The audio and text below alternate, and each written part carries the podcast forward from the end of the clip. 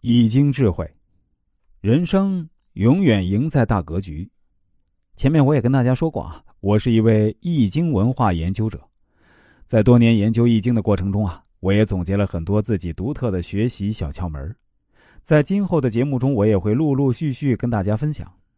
今天我们这个节目既然说到了关于格局的话题，我就想从易经的角度来谈一谈我们古老而神秘的易经。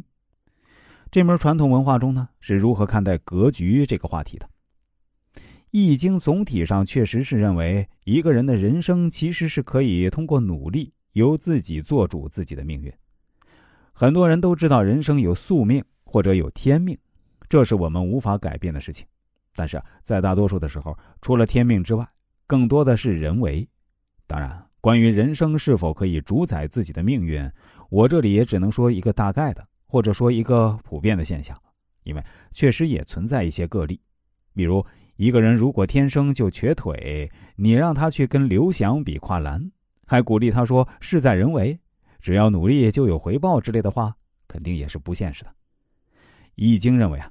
所谓“事在人为”，其实就是自己在潜意识之中的心性所导致的，很多人并不能窥探这个层面的因果关系。我们举一个最简单的例子：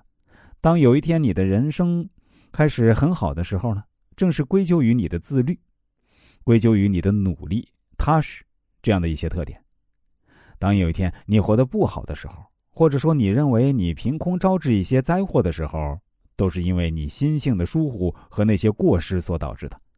而很多人都看不到这个层面，当问题出现的时候，只看表面，殊不知。要抛开表面，看到本质，找到本质的一个根源。对于人生来说，最本质的、最有价值和意义的心态呢，就是大格局。所谓的大格局，就是抛开自己短暂的小聪明。正所谓大智若愚，